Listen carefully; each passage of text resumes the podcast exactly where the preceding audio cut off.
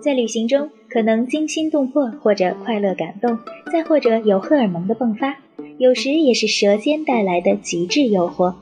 每一个爱旅行、懂生活的人都知道，飞过去的是目的地，走过去的才是远方。剔除信息不对等的过时攻略，让旅行说走就走。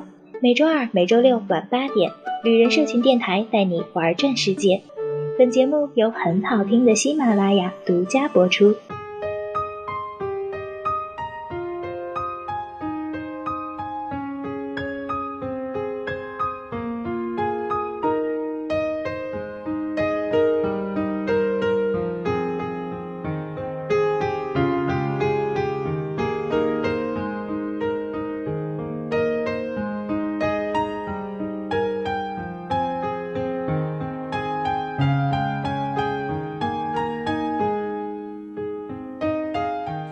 旅人社群换一种打开方式看世界，我是每周二和每周六晚上八点都与你见面的安雅。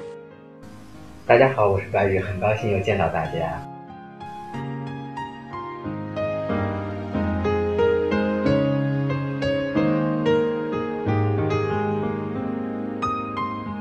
上期我们一起聊了聊白宇在安纳普尔纳大环线上徒步，还有在上面拍劲爆的裸照的一些经历。今天呢，我们就接着上期的话题聊一聊。那能跟我先说一说，为什么徒步是你最喜欢的一种旅行方式吗？在几十万和几百万年前，人类刚刚诞生的时候，他们就是用这种方式走遍了全世界。因为人类起 对啊，因为人类起源于非洲啊，然后他们就是靠着自己的自己的双脚，然后走向了各个大洲，所以现在的人类才能在全世界这些大洲生生不息。我想表达的意思就是，这是一种最传统、最 classical 的一种旅行方式，就是徒步。它不借助任何其他的力量，它甚至比自行车还要纯粹。自行车你虽然还是用自己的体力去前行。但是你毕竟借助了一个机械装置，对，借助了一个工具，而徒步就是纯粹的百分之一百的用你自己身体的力量，去在这个星球表面行走。假设，举个简单的例子，一个人他用了很长很长的时间徒步从一块大陆的东边走到西边，这种感觉、这种体验在他回忆中一定是独一无二并且终身难忘的。如果你从北京，比如说坐飞机飞到好望角，你事后没有什么任何印象。但如果你是骑车过去的，或者是走路过去的呢？他可能花上一年甚至好几年的时间。这个路上遇到的事情，对你的感触会更深一些。对，徒步就会让一段旅途中的路程成为生活本身。我我会觉得这才是最最纯粹的旅行方式啊。说实话，我不太。觉得自驾或者其他的有什么，对，有什么值得称道的？所以当时我记得我们徒步翻了驼龙垭口之后，就算顺利完成安纳普尔纳大环线了嘛。我们几个小伙伴一起聊天的时候，还特别骄傲的说了一句话嘛，我们说，飞过去的那叫航班，走过去的才叫远方。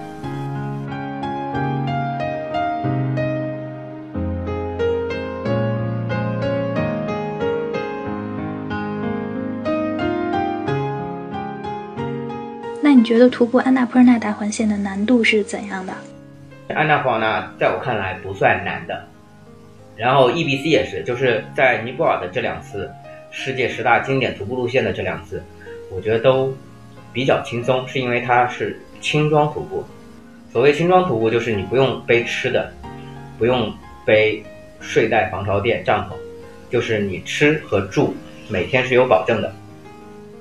真正累的其实是在国内走一些重装徒步，重装徒步就是你走几天，你就得背几天的粮食，除此以外，你还得背气罐跟炉头，这就意味着什么？比如说我们徒步五天，就背就得背五天的粮食。轻装徒步的话，背包重量应该在十公斤以内，但重装徒步的话，至少在二十公斤以上。这个区别就非常非常明显，就是重装徒步本身。背负多，你就会走得累，而且你每天吃不好睡不好，而且你每天还要额外花一些体力，比如说你去搭帐篷啊，你去做饭呀，你做完饭之后你得收拾呀，你第二天起来以后你得收帐篷啊，这些都会增加徒步的难度。之后我在国内走过年保玉泽，走过贡嘎雪山穿越，走过雅拉雪山的穿越，我都会觉得累多了。回想起来都觉得啊，重装徒步才才是痛苦。走过重装徒步之后，再回想，像安娜普尔纳那种，我觉得大部分时间每天其实散步，对我来说很轻松。他只是说，在我之后走过更难、更更痛苦的旅程之后，我会觉得它其实挺轻松。但安娜普尔纳绝对不是入门级，因为对于很多人来说，它还是很难。首先，你不能有高反；其次，你要能够适应吃的比较粗糙，睡得也比较粗糙。然后，还有一点就是。毕竟每天还是要走很多路，晚上会很冷，走到雪里面会很冷，甚至还有迷路的可能。安纳普尔纳的大环线，我觉得是一条，嗯，只能说是比国内的一些重装徒步路线来说相对轻松一点点的。对，嗯，但实际上它还是比其他很多徒步要很累。比如说国内有类类似于徒步雨崩啊，嗯，然后徒步喀纳斯啊，然后。徒步墨脱啊，我觉得它比这些都要难一些。其实，因为它毕竟海拔在那个地方，而且总的时间在那个地方。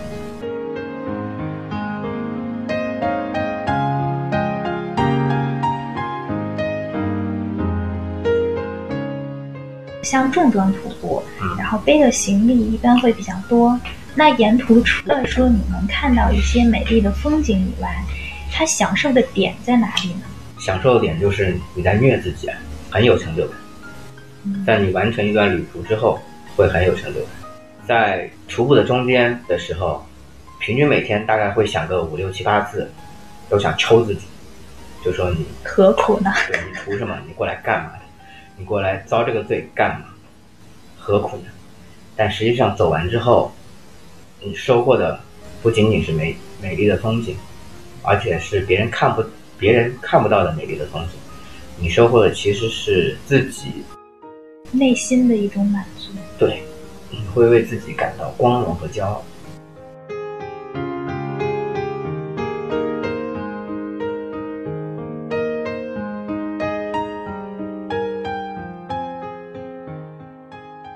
是我们的微信时间。除了现在大家收听到的旅人社群电台之外，我们还有一个同名的微信公共账号和同名的微博，在那里有很多爱玩会玩的旅行家小伙伴，定期会分享奇妙的海外旅行经历和奇葩的旅行小百科，还有丰富的线上主题分享活动。在微信公共账号搜索“旅人社群”就能够找到我们了。探索新世界，你准备好了吗？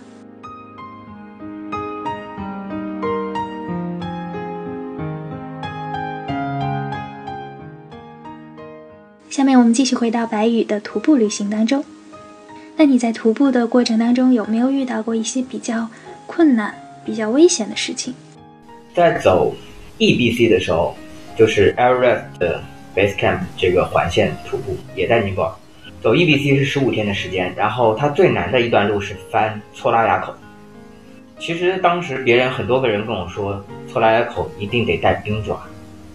在鞋上绑冰爪才能过，因为它那个悬崖上的那个路全都是冰，非常危险。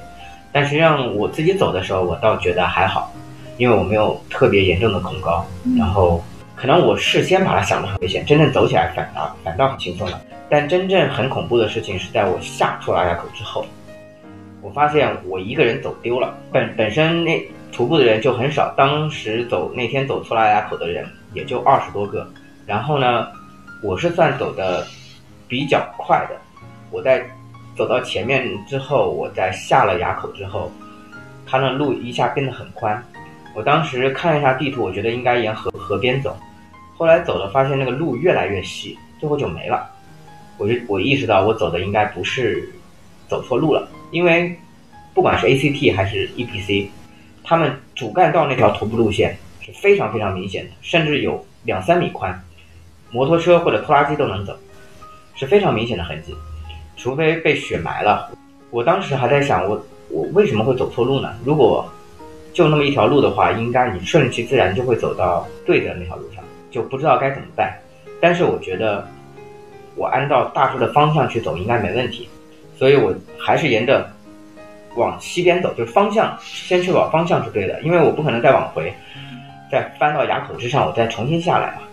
我我就先不管，我就先往前面走，因为当时时间还早，那时候才下午两点钟。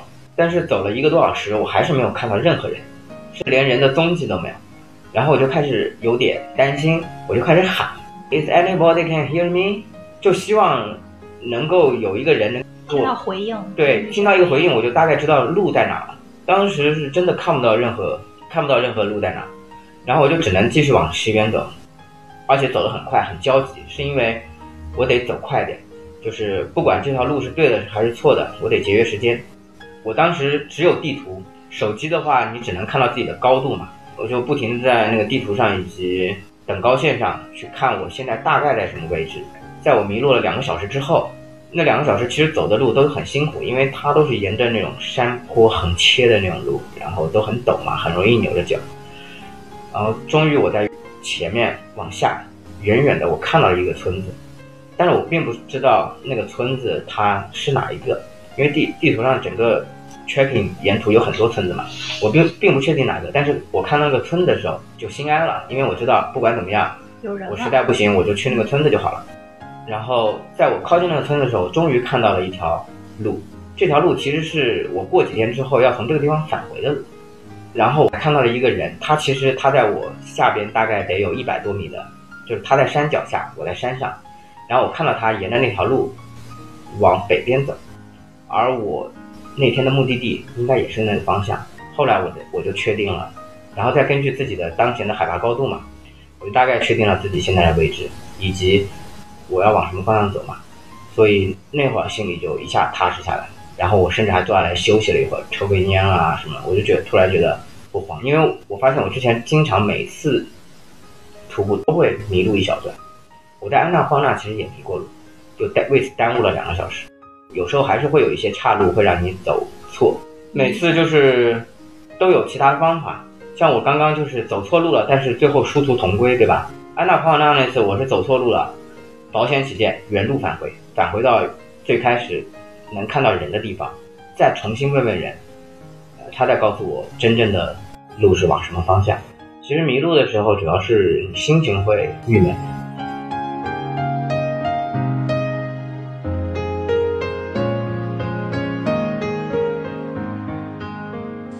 可以跟我们描述一下你这几次的徒步都是徒步了什么地方吗？我之前在。北疆的时候，第一次徒步在喀纳斯那边就迷路，迷路的结果是直接在森林里边过了一夜，没有睡在帐篷，就活活冻了一夜。第二次是在徒步雨崩的时候，也是迷路。第三次就是安纳普尔纳，第四次是在年保玉泽，年保玉泽就是重装徒步。第五次在掸邦高原，在缅甸的掸邦高原徒步。第六次在 EBC，反正前面除了。掸邦高原那次，前面五次无一例外都有小小的迷路的状况出现，这是比较危险。这就是命啊！对对对，感觉不不迷次路，就是徒步都不完整似的。还有遇到冷的情况，就是如果遇到天气不好的话，就会就也是会比较痛苦。主要是寒冷一下子会让你，呃，行动能力变得非常迟钝，然后心里也会有一些恐惧和精神和肉体都会被 push 到一个。很痛苦的一个状态。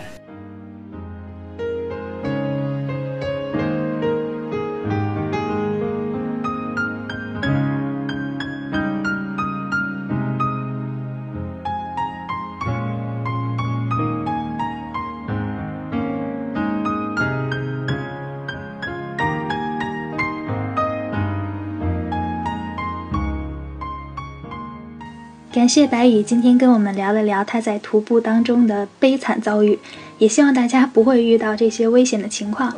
如果你是一个人徒步的话，一定要带好地图还有保暖的设备，这样如果万一你在晚上迷路的话，至少还能够保暖，而且在第二天早上还能够根据地图去找一下大致的方位。那其实跟很多喜欢徒步的朋友也交流过，徒步虽然很累，但是大家依然喜欢这个自虐的过程。在徒步过程中，其实都有想过要放弃，但是过不了多久，还是会选择继续徒步在路上。这就是大家想找的那种不一样的美景和成就感。如果你有关于徒步或者其他旅行方式的问题，都可以留言给我们。